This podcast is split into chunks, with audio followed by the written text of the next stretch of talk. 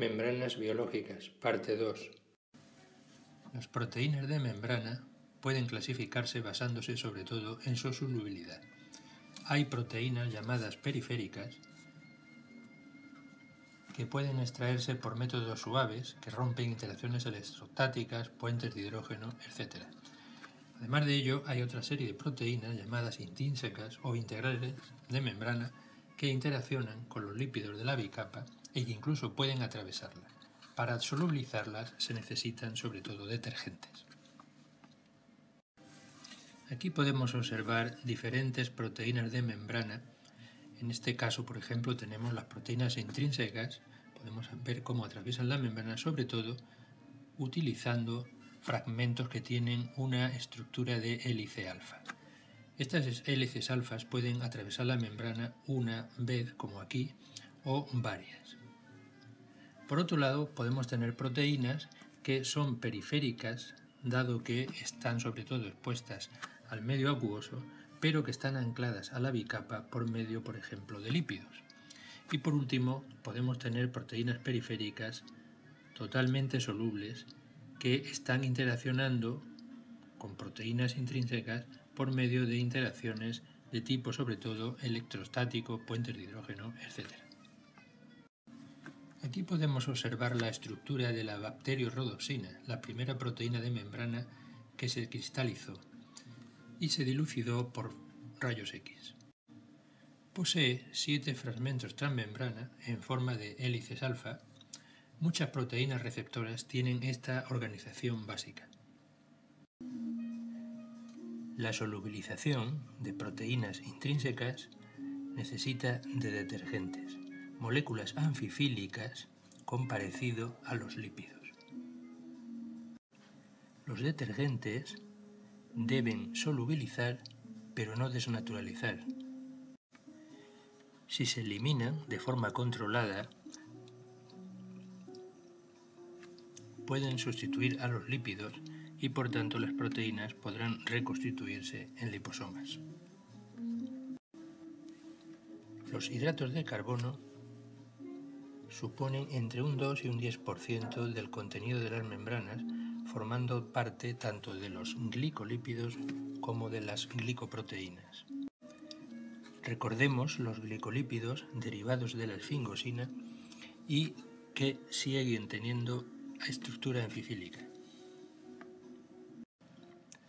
Las glicoproteínas pueden tener azúcares en el aminoácido asparagina o en serina o treonina.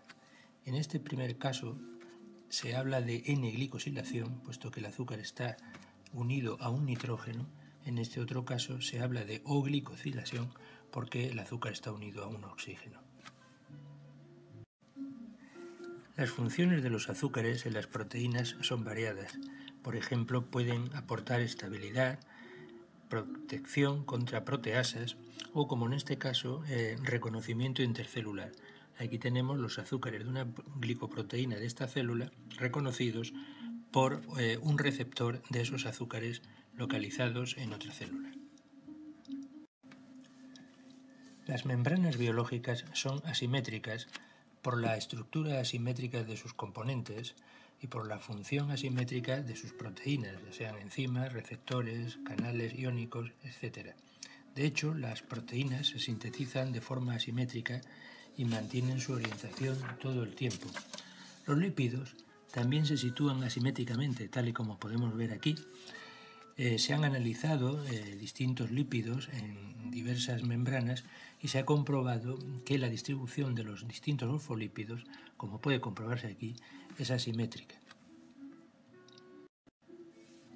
El empaquetamiento de los fosfolípidos se modifica con la temperatura, pasando de un estado ordenado donde todos los enlaces de carbono están en trans, a otro desordenado más fluido, en donde los enlaces rotan. En lípidos puros hay una transición de fase con una temperatura de fusión T sub m. Esta es menor cuanto mayor sea el contenido de dobles enlaces o menor la longitud de las cadenas de ácidos grasos. En membranas biológicas, sin embargo, no hay una transición clara debido a su composición heterogénea, es decir, hay una mezcla de diferentes lípidos y proteínas. No obstante, la fluidez puede regularse variando el número de dobles enlaces y la longitud de las cadenas de ácidos grasos. En organismos eucarióticos, el colesterol es el regulador de la fluidez, ya que el sistema de anillos planos se acomoda entre las cadenas de los ácidos grasos. Su efecto dependerá de la concentración. A bajas concentraciones modificará el empaquetamiento de los fosfolípidos incrementando la fluidez de la bicapa lipídica. Sin embargo, a concentraciones más altas eh, hará el efecto contrario resultando en una eh, bicapa más rígida. El colesterol amortigua e incluso eh, suprime la transición de fase de los fosfolípidos puros. Aquí, por ejemplo, podemos ver una transición de un fosfolípido puro y como 20% de colesterol la amortigua. Incluso una concentración más alta lo que haría sería anular esta transición de fase. Las balsas lipídicas o lipid RAF son dominios moleculares eh, situados en la membrana plasmática que consisten en asociaciones estables entre los esfingolípidos y el colesterol. Estos grupos forman una fase lipídica más densa que los glicerofosfolípidos y así constituyen zonas especiales que funcionan como si fueran balsas. Estas balsas intervienen en gran número de funciones. Estas unidades en la membrana plasmática son muy diversas y dinámicas en cuanto a tamaño y composición y tienen asociadas proteínas de membrana que les confieren distintas propiedades y funciones. Por tanto, teniendo en cuenta estas balsas, debemos ver la membrana plasmática como una mezcla heterogénea en la cual se disponen numerosas balsas de lípidos que definen regiones distintas en la membrana celular con distintas funciones.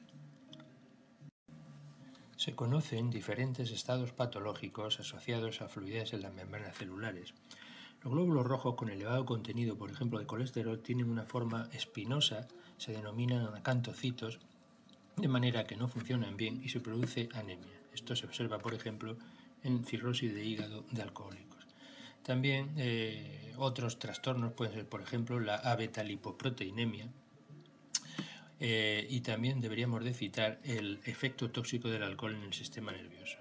El alcohol eh, actúa como un anestésico y eh, puede alterar la estructura de las membranas y también actuar sobre receptores y canales iónicos.